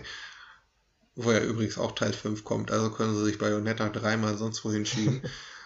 Ja, aber ich sag mal, Astral Chain, das sah ja ganz interessant aus, vor allem der Grafikstil hat so ein bisschen, äh, ja, ich, ich habe kurzzeitig vermutet, dass es ähm, das neue Monolith-Spiel sein könnte, Mhm. was sich dann bei diesem actiongeladenen Kampfsystem schon wieder in Befürchtungen umgewandelt hatte, als das dann ja von Platinum bestätigt wurde. Da war dann nicht mehr so viel Freude da, aber gut. Wir werden sehen, was dabei rumkommt. Scheiße sieht es nicht aus. Es könnte ja so ein bisschen in die Richtung von ähm, Nier Automata gehen, was ich ja noch nicht gespielt habe. Du Ja, glaube ich auch nicht. ich auch noch nicht, nee. Muss ich aber echt bald mal anfangen, weil ich bin da schon Ja. gespannt drauf. Ja, ich bin noch so ein bisschen versucht, mir einfach die Game of the Yora Edition zu kaufen. Obwohl ich das Spiel hier stehen habe und äh, die DLC eh wahrscheinlich eh nicht anpacken werde, aber gut. Hm. Ja, mal gucken. Also ich werde das normale Spiel auf PS4 einfach mal angehen. Und dann werde ich wahrscheinlich auch ein bisschen besser wissen, ob mir Astral Chain zusagen wird oder nicht. Weil das Kampfsystem wird, wie du sagst, ja ähnlich sein. Ich hoffe halt sehr, dass Astral Chain wirklich mehr RPG als reines Actionspiel ist, weil es wurde bis jetzt einfach nur so als Action-Titel angekündigt. Aber man hat auch gesehen, dass man eben so durch so eine futuristische Stadt gelaufen ist und mit Leuten reden kann, was ja mehr so RPG-Aspekte sind. Zahlen, wie Nico sagen würde. Wie bitte? Nico hat sich ja dr drüber beschwert, dass Zahlen geflogen sind. Also es muss ja ein JRPG-Element haben. Ja, also ich hoff's, weil äh, das wäre dann natürlich geil und würde das positiv beeinflussen. Also nicht, dass ich, Da muss man jetzt, da muss man jetzt eigentlich mal drauf eingehen. Diese ähm, fliegenden Zahlen, die gab es bei Bayonetta doch nicht, oder? ich habe keine Ahnung. Also ich glaube nicht, dass das da noch vorgekommen Also ich glaube bei Nier Automata, da waren welche und bei Bayonetta nicht. Also das spricht ja schon für einen kleinen JRPG-Einschlag. Ja, also und wie gesagt, und das Rumlaufen durch die Stadt und überhaupt so, also das Setting sieht halt so aus wie so ein Science-Fiction-JRPG eben. Und Ja gut. mal gucken. Keine Ahnung. Also ja, genau, wie du habe ich auch, ich, in der ersten Sekunde habe ich gedacht, oh geil, das wird Xenoblade Chronicles X2. So, Nein. Doch, das habe ich echt gehofft. Und dann, aber wirklich nur in der ersten Sekunde, als man so diese beiden, dieses Geschwisterpaar gesehen hat, was so in so einer futuristischen Stadt und die, die Gesichter sahen halt so ein bisschen so aus, fand ich. Ähm, genau, dann, dann haben die ja so komisch, dann haben die ja so ein komisches Viech beschworen und mit dem zusammengekämpft. Und dann habe ich erst gedacht, hä, ist das jetzt Shin Megami Tensei? Aber das hat ja ein ganz anderes Setting, komisch. Weil ich dachte, das wäre dann so ein beschworener Dämon oder so. Und dann hat sich rausgestellt, nee, ist was ganz Neues. Okay, cool. Sieht cool aus. Ich bin gespannt. Naja, Aber ich, ja, mu- ich muss ja sagen, das Charakterdesign, so hundertprozentig wohl fühle ich mich da nicht. Ähm, der dafür Verantwortliche ist ja irgendein Mangaka, der hat unter anderem Setman gemacht. Und den fand ich ziemlich scheiße. Also, okay, den habe ich keine Ahnung. Ja, aber ich sag mal so, äh, der, der dafür verantwortlich ist, äh, dem sein Design finde ich halt nicht so geil. Okay. Von daher. Ja, gut. Aber gut. Aber dazu muss ich auch sagen, zum Beispiel, also sowas kann sich tatsächlich ändern, finde ich, weil zum Beispiel Xenoblade Chronicles X fand ich am Anfang mega hässlich, die Charaktere. Und bei mir hat sich das im Laufe des Spiels Nein. geändert. Nein, das Spiel war wunderschön. Ja, an sich schon, aber ich fand die Charakterdesigns am Anfang, diese komischen, leblosen Gesichter und so, ich fand das schon hässlich. Und nach ein paar Stunden war es mir dann egal und irgendwann jetzt, jetzt finde ich es cool eigentlich. Also es hat sich bei mir tatsächlich geändert im Laufe des Spiels. Ja gut, diese komischen, leblosen Gesichter haben ja einen Grund, ne? Ja, aber. naja, ähm, Keine Spoiler. ja, genau. Also, ich bin mal gespannt auf weiteres Material. Bis jetzt sage ich, sieht interessant aus, ähm, aber ist jetzt noch kein Must-Have-Titel. Nein, um Gottes Willen. Gut. Dafür Zelda kaufen. Ja, ganz viel Zelda Zelda. Link's Awakening wurde dann als allerletztes gezeigt und Zelda ist eigentlich kein JRPG, aber ich denke mal, wir können ja trotzdem mal ganz kurz drüber reden. Na, Ja. gibt, gibt ja schon genug Leute, die das fälschlicherweise als JRPG einordnen, dabei ist es ja ein Action-Adventure. Ja, gut. Die Mutter aller Action-Adventure, aber, Mhm. na gut, das vielleicht nicht, aber gut. Ja, nee, nee. Da, Link's Awakening. Link's Awakening. Hast du dir das Original gespielt? Ja, das habe ich gespielt. Cool. Allerdings nur auf Virtualkonsole. Ah ja, wollte ich gerade fragen. Ja, ich muss sagen, bei mir, also es war ja tatsächlich mein allererstes Zelda, aber nicht das erste, das ich so richtig wahrgenommen habe, weil ich wusste damals nur, Zelda hat irgendwas mit Smash Bros. zu tun, weil da ja Link drin vorkommt. Und ich hatte auch damals nur den Game Boy, so, wann war das denn? 98 oder so, muss ich das Spiel dann irgendwann auf einem Flohmarkt gesehen haben. Und meine Mutter wollte nicht, dass ich das Spiel habe, weil ein Schwert auf dem Cover zu sehen war. Und ich habe gedacht, oh, das ist bestimmt voll brutal. Und dann musste ich erstmal voll rumbetteln. Und dann habe ich das Spiel für, keine Ahnung, 5 Mark oder so gekriegt, was halt ziemlich geil ist. Und ich Ja. habe hab's dann aber erst nicht kapiert, muss ich sagen, weil ich habe damals nur Jump and Runs gespielt und dann musste ich da plötzlich rumlaufen und reden und so ein Quatsch. Das war Oh mein. Gott. Ja, es ist, ich fand's komisch, aber man gewöhnt sich ja dann dran und dann ist es ein echt süßes Spiel. Es hat jetzt nicht so diesen, äh, das ist nicht so episch wie die meisten Zeldas, sondern es ist eher so ein bisschen ruhiger und ich weiß nicht, wie man das, das, das, das be beschreiben soll. Also es hat auch seine viele witzige Momente und so, mit der komischen Eule und was die ganzen Dorfbewohner so für einen Quatsch sagen.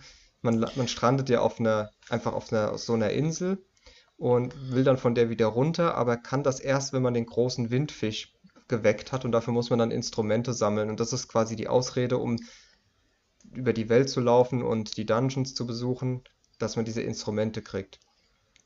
Ähm, Ja, es gehört auch zu den eher seltsamen Zelda. Also gameplay-technisch nicht, aber alles andere ist schon ein bisschen ein eigener. Ne? Die wollten sich ja damals auch so ein bisschen von Links, A Link to the Past abgrenzen und Mhm, ja, das ist genau. ihnen gelungen. Ja, aber es ist nicht schlecht oder so. Es ist jetzt weder das Beste noch das schlechteste Zelda, finde ich. Es ist gut. Es ist ein sehr gutes Gameboy-Spiel. Die Frage ist halt jetzt, wie gut taugt das jetzt auf der Switch? Also erstmal, der, die Grafik wurde ja komplett general überholt. Der Stil ist ein bisschen kontrovers. Wie stehst du dazu? Kon kontrovers würde ich jetzt nicht sagen. Ähm, Ja, im Sinne klar, von, es gibt. Leute, die es mögen und es gibt Leute, die es nicht mögen. Sagen wir es mal so. Ja, nat natürlich, aber das, das, das gibt es ja immer. Also, ich sag mal so, als der Trailer angelaufen ist in der Direct, da war ich, ähm, also ich hatte, als dann als erste Mal so ein bisschen was von Link zu sehen war, hatte ich ja auf ein neues Spiel gehofft, aber es wurde ja recht schnell offensichtlich, dass es sich um Link's Awakening handelt. Hm, Man hätte aber auch eigentlich ein 3D-Remake machen können. Also ich habe zumindest fast drauf gehofft, äh, dass das jetzt, ähm, ja, ich sag mal, böse Zungen würde Smartphone-Optik sagen. Ich sage, das orientiert sich halt an diesen Grafiken, die dann am Ende des Spiels, des Originals laufen.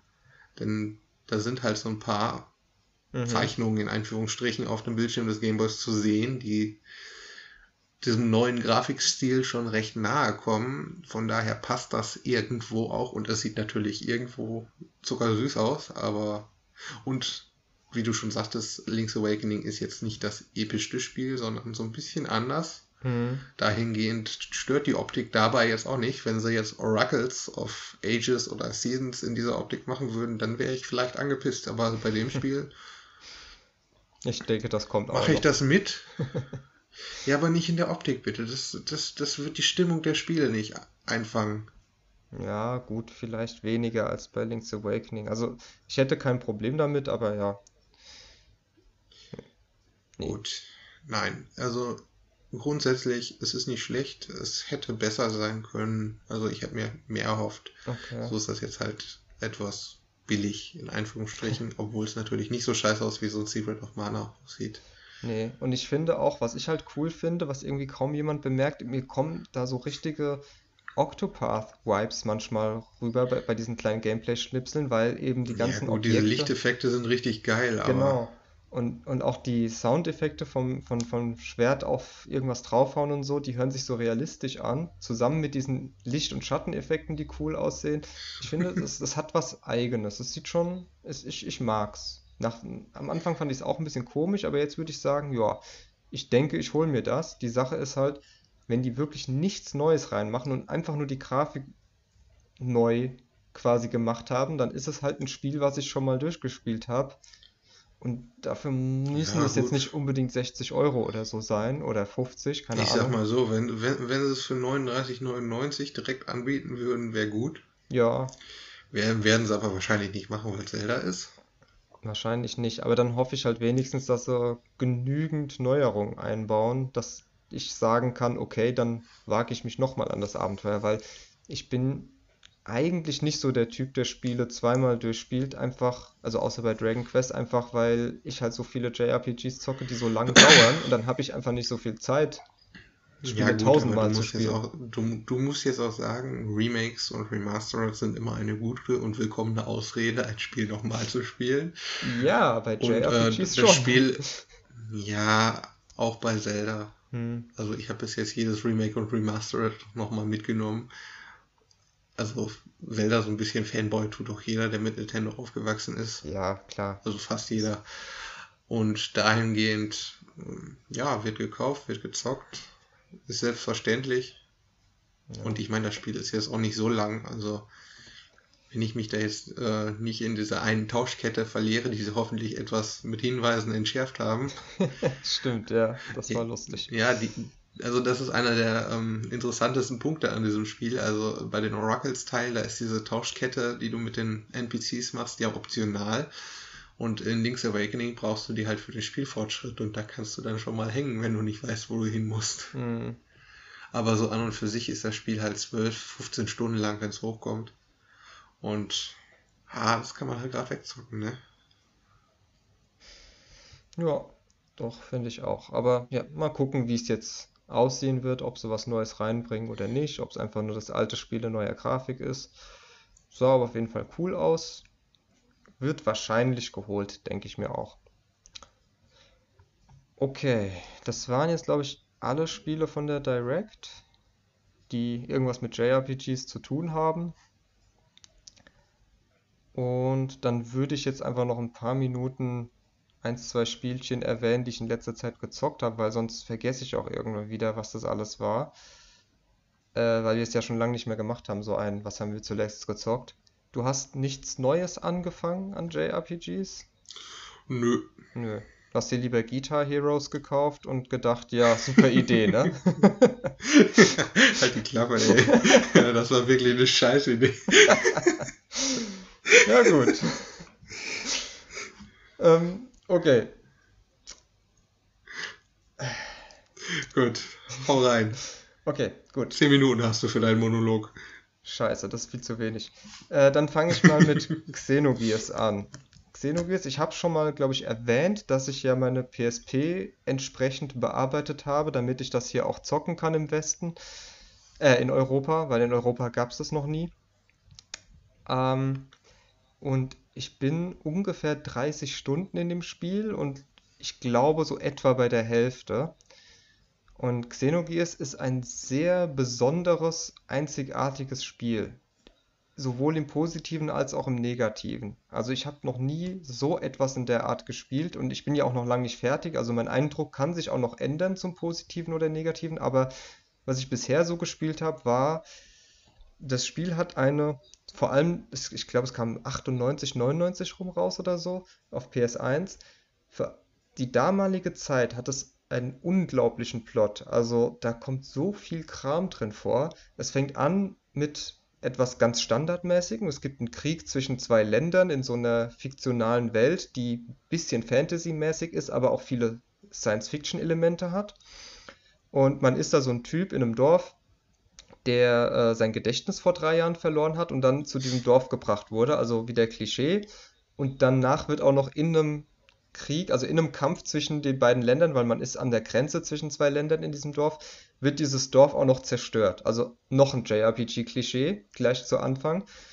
Und was man dann quasi macht, man selbst hat halt ähm, bei der Zerstörung des Dorfes mitgeholfen, aus Versehen, was interessant ist, weil äh, der Charakter, dieser, ja, wie heißt der eigentlich nochmal? Yun Fai Wong oder so, der hat so einen chinesisch klingenden Namen.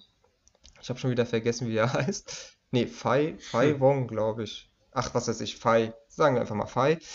Ähm, der hat da eben mitgemacht und halt die Kontrolle über sich verloren und weiß nicht, was mit ihm los ist. Und dann muss man erstmal raus aus dem Dorf, weil die äh, Überlebenden den halt dafür verantwortlich machen.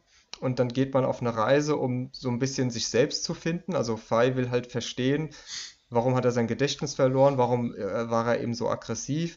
Dann gibt es noch diese Gears, diese großen Kampfroboter, in die man einsteigen kann und die man, äh, mit denen man kämpfen kann. Und niemand weiß genau, wo die herkommen. Die werden halt manchmal bei Ausgrabungen entdeckt und dann können die Leute da reingehen und damit kämpfen. Aber man weiß nicht, wer die erschaffen hat und warum. Und das ist halt auch sehr interessant, weil der Fei eben mit den Gears umgehen kann, obwohl er noch nie gelernt hat, mit denen zu kämpfen. Ja, und die ganze Geschichte bläht sich dann ziemlich auf, weil man wird nicht nur sehr tief in den Konflikt zwischen den beiden Ländern eingebracht, sondern ähm, es gibt auch noch eine dritte und eine vierte Partei, die da im Hintergrund mitwirken. Es gibt noch so eine komische Kirchenorganisation und ich meine, das kennt man auch aus JRPGs. Die Kirche ist immer böse. Ähm, ist also offensichtlich, aber da steckt noch mehr dahinter. Es gibt noch andere Charaktere, die sehr komisch sind. Und das Ganze ist eben aufgebaut wie so ein Science-Fiction-Anime. Und das hat eben gute Sachen, weil die Story sehr tiefgründig ist, auch viel psychologisch dann wird, also dass, dass die Charaktere wirklich auch lange Dialoge miteinander führen, was sie so beschäftigt, was so in ihrem Innersten vorgeht und dass sie versuchen, so irgendwie rauszufinden, wer sie sind. Ähm, aber das Problem ist eben, dass das Gameplay darunter ziemlich leidet, weil das ist ja an sich ein JRPG, nur manchmal denkt man, man hat eine Visual Novel oder ein Anime vor sich, weil äh, das Gameplay ist klassisch rundenbasiertes äh, Kampfsystem. Also man läuft über eine Oberwelt, es gibt Random Encounters und die Kämpfe sind ähm, mit so einem Active Time Battle System, wie aus den Final Fantasies bekannt. Nur, dass man statt normal einfach auf Angriff zu drücken, kann man seine Angriffe auswählen, indem man verschiedene Tastenkombinationen eingibt. Also man kann zum Beispiel Dreieck, Dreieck, Viereck eingeben oder so und dann macht er einen anderen mhm. Move als mit 3x3-Eck oder so. Und du hast eben verschiedene Punkte. Du hast so eine Art, äh, ich glaube, AP-Leiste, die, die dann steigt mit der Zeit. Und wenn du 7 AP hast, dann ein Dreieck verbraucht ein AP, ein Kreis 3 und ein Viereck 2 oder so. Und dann kannst du daraus so Kombinationen zusammenbasteln. Und manche Kombinationen sind eben Special Moves. Und das sieht ziemlich okay. cool aus, weil die dann so Kung-Fu-Moves machen und damit die Gegner kaputt hauen. Und ja, es sieht halt sehr cool aus, aber an sich ist es ziemlich basic. Ähm, und die Standardgegner haust du halt einfach so weg. Also die Random Encounters sind ein Witz. Ähm, das, die sind überhaupt kein Problem, die ballerst du einfach mit Standardattacken auch weg. Ähm, dann kann man eben, aber eben auch noch in Gears kämpfen und dann sieht es ein bisschen anders aus, weil so ein bisschen wie in Xenoblade Chronicles X haben diese Gears auch einen Tank, der sich mit der Zeit leert. Und da ist es halt, dass jeder Angriff eben ähm, äh, Sprit quasi verbraucht und man da aufpassen muss. Aber dafür kann man halt auch mega fette Special Attacks und so machen. Und ja, wie gesagt, das Gameplay ist ganz normal. Die Sache ist halt, das Spiel ist ultra linear, also viel linearer als die meisten JRPGs. Du kannst meistens nicht auf der Oberwelt rumlaufen, sondern wirst gezwungen, jetzt in diese Stadt zu gehen und dann musst du in der auch bleiben, bis du den Storypunkt weitergebracht hast. Und dann kommst du in das nächste Gebiet und dann darfst du aus diesem Gebiet auch wirklich nicht raus. Und es wird halt wirklich vorangetrieben, weil die Story so dicht ist, bist du halt immer gezwungen, in einem gewissen Gebiet zu sein. Und hm, okay. die Cutscenes sind halt ultra lang. Also wirklich, es gibt Stellen. So wie deine Monologe? Ja. Es gibt wirklich Stellen, da wird zehn Minuten lang einfach nur gequatscht und dann kommt die nächste Szene und es wird einfach nur gequatscht und du kannst nichts machen, du kannst nicht skippen, du kannst nicht schneller machen, sondern du musst die ganz langsam da durchklicken. Und was jetzt halt der große Negativpunkt ist, sowas passiert teilweise vor Boss-Battlen.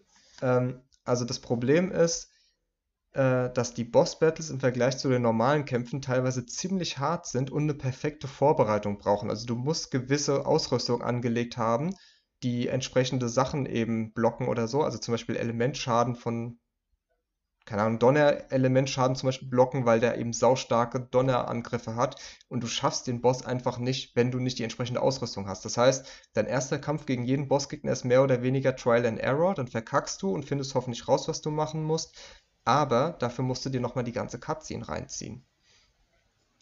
Das ist halt blöd. Hm, okay. Genau, und zusätzlich dazu kommt noch, dass die zweite Disc wohl nicht so ganz fertig geworden ist und dann eben das Ding wirklich zu einer Visual Novel wird und man nichts mehr selbst machen kann, sondern äh, die, die, dir erzählt wird, was passiert und du dann quasi direkt zum Bossgegner hingeschickt wirst oder nur noch den Dungeon machen musst. Und auf dem Weg dahin wird dir einfach nur erzählt, was gerade vor, vor sich geht. Ein bisschen strange. Klingt ja übel.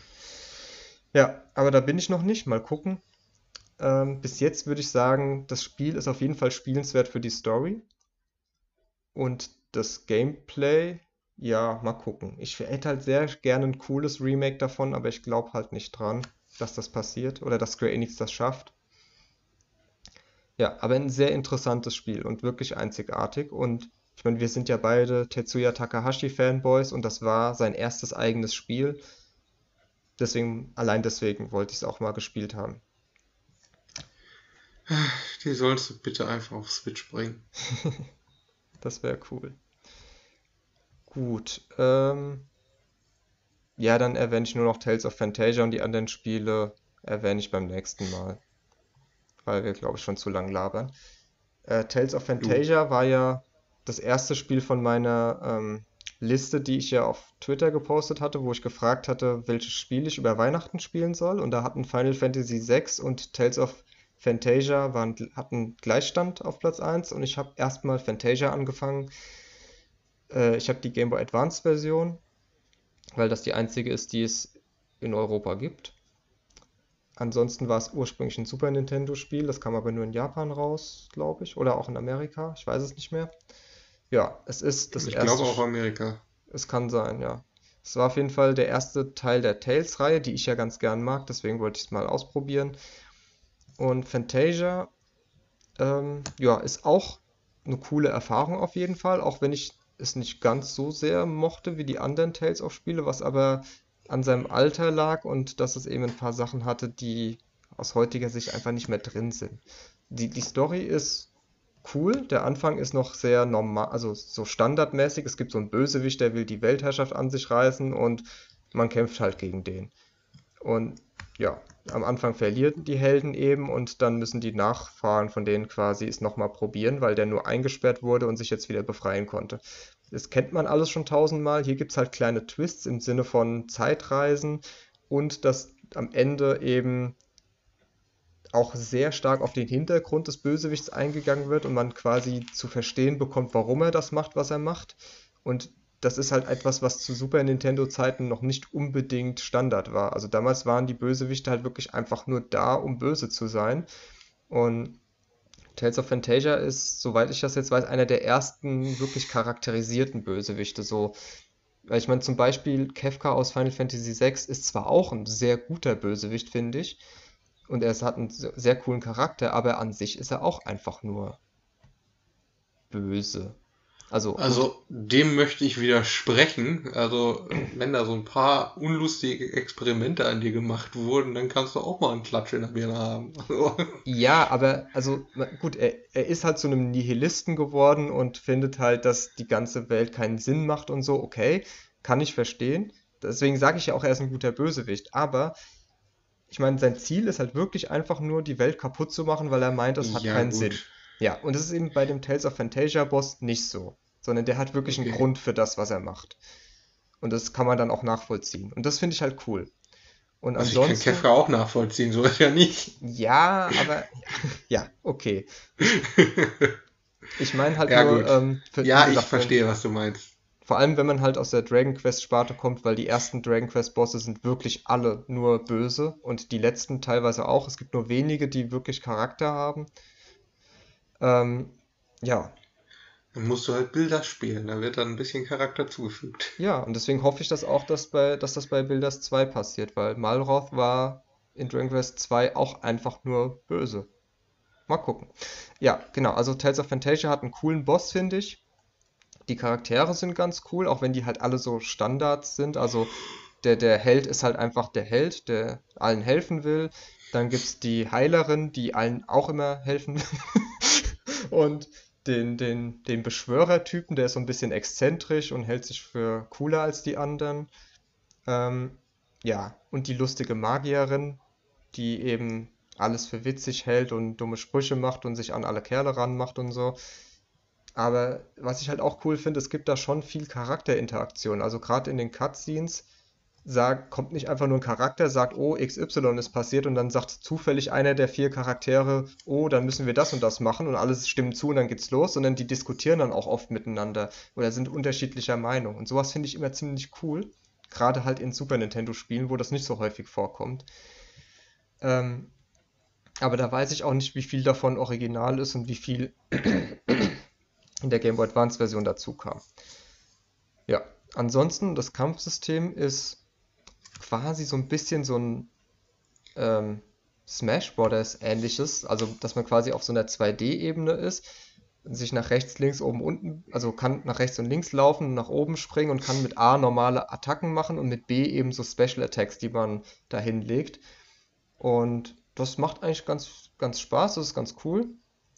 Ähm, leider können halt alle Gegner auf dieselbe Methode besiegt werden, indem man halt Magie spammt und mit seinen äh, Angreifern eben versucht, die Gegner in der Ecke zu drängen, aus der sie nicht mehr rauskommen.